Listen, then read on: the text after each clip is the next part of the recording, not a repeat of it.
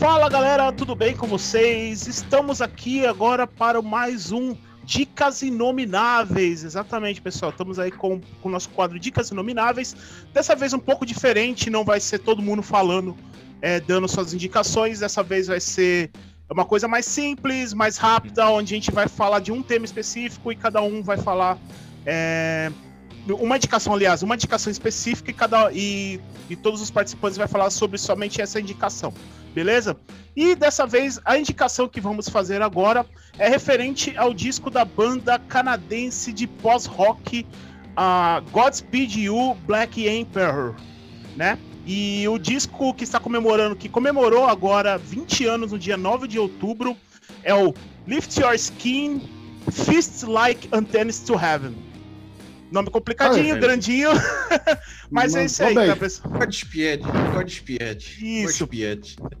Bom, é... Bom, situando, pessoal, pra quem não sabe, é... o gênero post-rock é um gênero que ele se formou ali, se, se firmou ali nos anos 90, na verdade, no meio dos anos 90, estourou mais lá pro meio dos anos 2000. É, que é um gênero que já vem ali muito influenciado pelo estilo, pelo gênero do, do indie, do shoegaze, né? É muito influenciado ali pela cena também hardcore também do, é, das universidades. E o Godspeed You, Black Emperor, ele é um disco que influenciou muita gente, assim, influenciou muitas bandas, principalmente as bandas que ficou mais conhecida mundialmente como o Mogwai, o Explosion in the Sky. E nada mais aqui pra, é melhor que falar de, sobre esse disco do que o Glaucão, que tá aqui do nosso lado, e o Eric, que são discos que formaram ali a, a meio que a, o gosto musical deles e o meu também, de certa forma, tá? Foi muito influenciado por causa desse disco. É. E, verdade, bom, é... é... A escola, né? A escola. Oh. Exatamente. Bom, pessoal, o que, que vocês têm a falar aí do Lift Your Skin aí? O que, que vocês têm a dizer sobre esse disco? Como o Luiz bem situou, né? É... O disco é um dos... Eu considero um dos pilares do pós-rock, assim, que, que veio a ser chamado de pós-rock e que é um gênero muito abrangente. Virou hoje em dia, então, imagina na época a banda é, como nem se auto-intitulava como isso, né? Eles tinham influência de, putz, de um monte de, do punk, de música progressiva, de trilhas de filmes, até o, o nome Godspeed Black Emperor é retirado de um documentário japonês, né? Que era uma Exatamente. Black Emperor era tipo uma gangue de motociclistas é, japoneses. Mas é, eles lançaram. O meu disco predileto deles é o anterior, que é o primeiro, né? A banda surgiu em 94, né? O, meu, o disco que eu mais gosto, que é a minha paixão, é o Fascinante Lost Infinito, que é o símbolo das notas, né? E o infinito.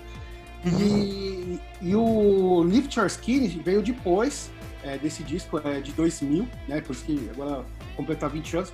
Mas foi muito importante porque ele é para mim assim um marco de do que viria a ser o pós-rock mesmo assim porque eu uhum. acho que a, até o ali o primeiro que eles lançaram tinha essa influência né de eu, eu citei né de, de música progressiva e de não sei o que tal mas é, eles nunca se colocaram como isso porque o Godspeed era uma banda que utilizava tanto é que eles nem aparecem você nem vê entrevista nem vê foto deles é, é, basicamente, era uma banda bem. Eles chamavam de antissocial na época, né? Mas Exatamente. Entendeu que tinha todo um engajamento político, né? Eles eram ativistas anarquistas, é, totalmente faça você mesmo, ligado ao selo da Constellation. Então, é, é, como eles não tinham esse, essa questão de entrar, criar um rótulo, gerar, esse disco foi importante porque a sonoridade ele já é diferente um pouco do, do primeiro, ele veio a ser o que muito até hoje as bandas de pós-rock copiam, assim, copiam, ou sei lá, tem influência, vai, não vou usar essa palavra uhum. muito forte, e referência. Então foi um disco que marcou muito, assim, é, principalmente as bandas que surgiram, né, a partir do, de 2000, ali no começo do, do, meados dos anos 2000, tal, porque quando chegou aqui no Brasil chegou com um pouco de defasagem, né, até é, então assim a galera foi conhecendo mais esse disco e eu, e eu, acho que ele, ele é um pouco mais acessível até que o primeiro, porque justamente ele, ele tem essa o que viria a ser chamado de, de pós-rock, né? Que uhum. assim, uhum. é, sintetizando muito rapidamente assim, o que eu vejo, é, principalmente no som do, do, do Godspeed e até desse disco, é, ele tem umas construções, por exemplo, é, a utilização de instrumentos não convencionais, de formas diferentes do que tinha no rock. Por exemplo, eles usavam trompa, usavam violino, dois baixos, um baixo acústico com baixo, bateria com percussão, que era uma coisa assim que até tinha no progressivo, mas eles utilizavam de forma diferente. Eles usavam para construir camadas é, corrente de, da música, né? E mas de uma forma mais harmônica, assim, muita. Eles não tinham é, quebras abruptas, então era tudo muito harmonioso.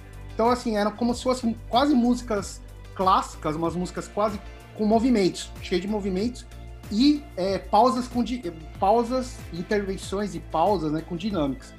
Mas, para mim, é, é, pelo que eu entendo e vejo esse disco, ele influenciou demais toda uma geração que até hoje, né, duas, segunda, terceira geração, que veria as bandas ter influência, né, nesse meio pós-rock. Ah, legal. E aí, Glaucão, e pra você, cara, como foi para receber esse disco aí, cara? Você Olha, que já acompanhava um pouco mais essa cena. É, por incrível que pareça, o Godspeed eu conheci através dos shows que eles faziam, né? Uhum. Então, o modo que a gente procurava sobre essas ideias, né, sobre essas bandas, era buscando pela internet mesmo, né? E eu conheci mesmo o material da Godspeed através dos shows. Os shows foi assim um impacto tão grande assim que, cara, é... não tem é... como falar, né? Contanto que quando eu vi esse disco Lift Yours, né, eu achei um pouco estranho, né? Porque por assim, nossa, cara, o Godspeed muito limpinho demais, né? Porque uhum. tinha esse impacto do, dos shows, né? Que era muito é, muito muito impactante, né? Que era uhum. sujo, uhum. Era cerimonial, algumas coisas. Então você ficava com aquela com a mente do Godspeed assim, falei, cara, que banda que, que usa todos esses instrumentos, né? E também era um, um, um estilo comum, né, das bandas nessa linha pós-rock fazer essa essa linha de contramão, né?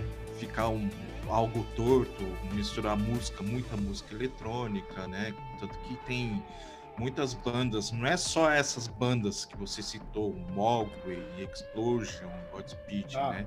Tinha umas outras também, né? Tinha as vertentes alemãs, né? Tinha aquelas bandas que tinha aquela pegada do kraut rock alemão, né? Exatamente. E vem daí todas essas referências, né? E o Lift foi bem incrível, né? Porque foi algo que a gente até lembrou nesses dias e falei assim, pô, a gente precisava comentar isso no podcast, né? A importância dele, né? Exatamente. Até então, até a forma de você criar mesmo música a partir do Godspeed meio que modificou tudo, né? A forma que você pensa como criar a música, né, em si, né? Então modificou, modificou muito, né? Como você utilizar o cello, como você utilizar todas essas nuances, os áudios, né? As, as intervenções, né? É, intervenções, tudo, né? Com uma, uma clareza, né? Como uma narrativa sonora, assim, que tem um, um, um poder muito essencial, né? Então é, exatamente. Esse o... daí. É, então, o Godspeed, assim, cara, é o que me falam muito, assim, é. É, é que eu pego muito relatos, assim, de, do pessoal que. Igual você que acompanha os shows, é, pela internet mesmo.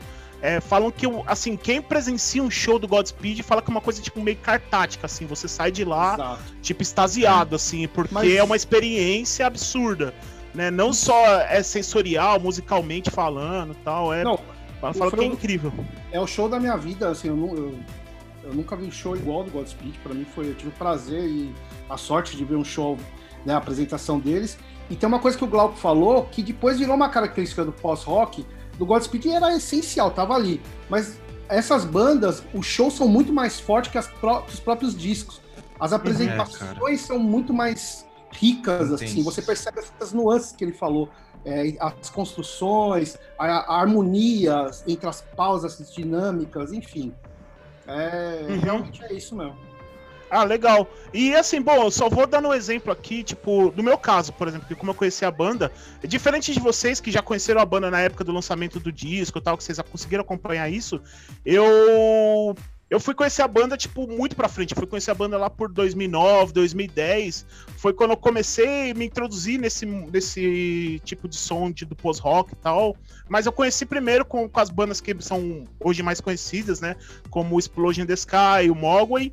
E aí me indicaram, né? Falou, pô, cara, escuta isso aqui e tal. E, pô, cara, quando eu vi, foi algo surreal, assim. O Lift, eu, eu peguei esse pra ouvir e eu entendi por que que é, hoje em dia, tipo, é, virou até meme esse negócio da, da a capa da mãozinha lá, tipo, né? Da mãozinha que a galera fala. É, que a galera virou meme hoje em dia tal, mas é por causa desse impacto desse disco que foi para essa época, assim. É. E parece que. E eu, não te, é. eu tenho a impressão que ele foi um disco. Eu não sei, é, vocês pegaram nessa época. Eu acredito que se ele foi tão impactante, mas parece que para mim ele foi um disco que ele, ele ficou mais conhecido muito depois do lançamento dele, assim, ele só foi ter o reconhecimento dele, assim, Exato. o impacto dele muitos anos depois, né? Porque eu acho eu que é pelo, exatamente pelo fato do que aconteceu, de bandas como é que eu dei exemplo, ter estourado e a galera começar a procurar esse tipo de som e conhecer a banda e ver eu que o Godspeed tipo, é uma banda sensacional e tal. E, e assim, só um relato bem legal assim que eu preciso falar sobre o Godspeed e o impacto que ela foi para mim, porque a partir dela é, um amigo meu é, falou assim, falou, pô, cara, você escuta isso aqui, tem uma banda no Brasil que faz um som muito parecido. E aí ele me apresentou o Labirinto, tá ligado? Ah, é, aí foi tipo, sério, cara, pô, sensacional. Aí eu fui, ele me apresentou, e aí eu fui conhecer a banda e tal. Mas foi por causa disso, assim, tipo, eu até então não tinha noção nenhuma da existência. Aí eu comecei a ouvir, comecei a curtir muito, né? É, muito também por causa que, assim, foi, foi fácil a assimilação desse estilo de som, porque eu já ouvi uma banda chamada Hopesfall, que é uma banda Sim. que é de hardcore, meio pós-hardcore, na verdade, é, que, que já me fazia coisas com pós-rock, né, na, na, na, na, composição dela, daí ficou muito fácil, assim, quando eu ouvi o, o estilo e pirei, aí eu conheci o Labirinto, eu comecei a colar nos shows e tal, e estamos aqui até hoje, né? E é isso aí, galera. Esse foi então o Dicas Inomináveis da semana aí com esse disco maravilhoso, tá? Lembrando, pessoal, para você continuar acompanhando a gente lá no nosso canal no YouTube, temos também no Spotify, temos em todos os streams de áudio, tá? Vai estar tá disponível lá toda semana, vai ter alguma coisa nova aqui, então acompanha a gente. Se não é Dicas Inomináveis, é o episódio. Então aguarde aí os próximos episódios que vai estar tá bem legal. Continue acompanhando a gente lá, compartilhe com todo mundo aí, com todos os seus amiguinhos. E é isso, muito obrigado e a gente fica aí pra próxima aí. Valeu!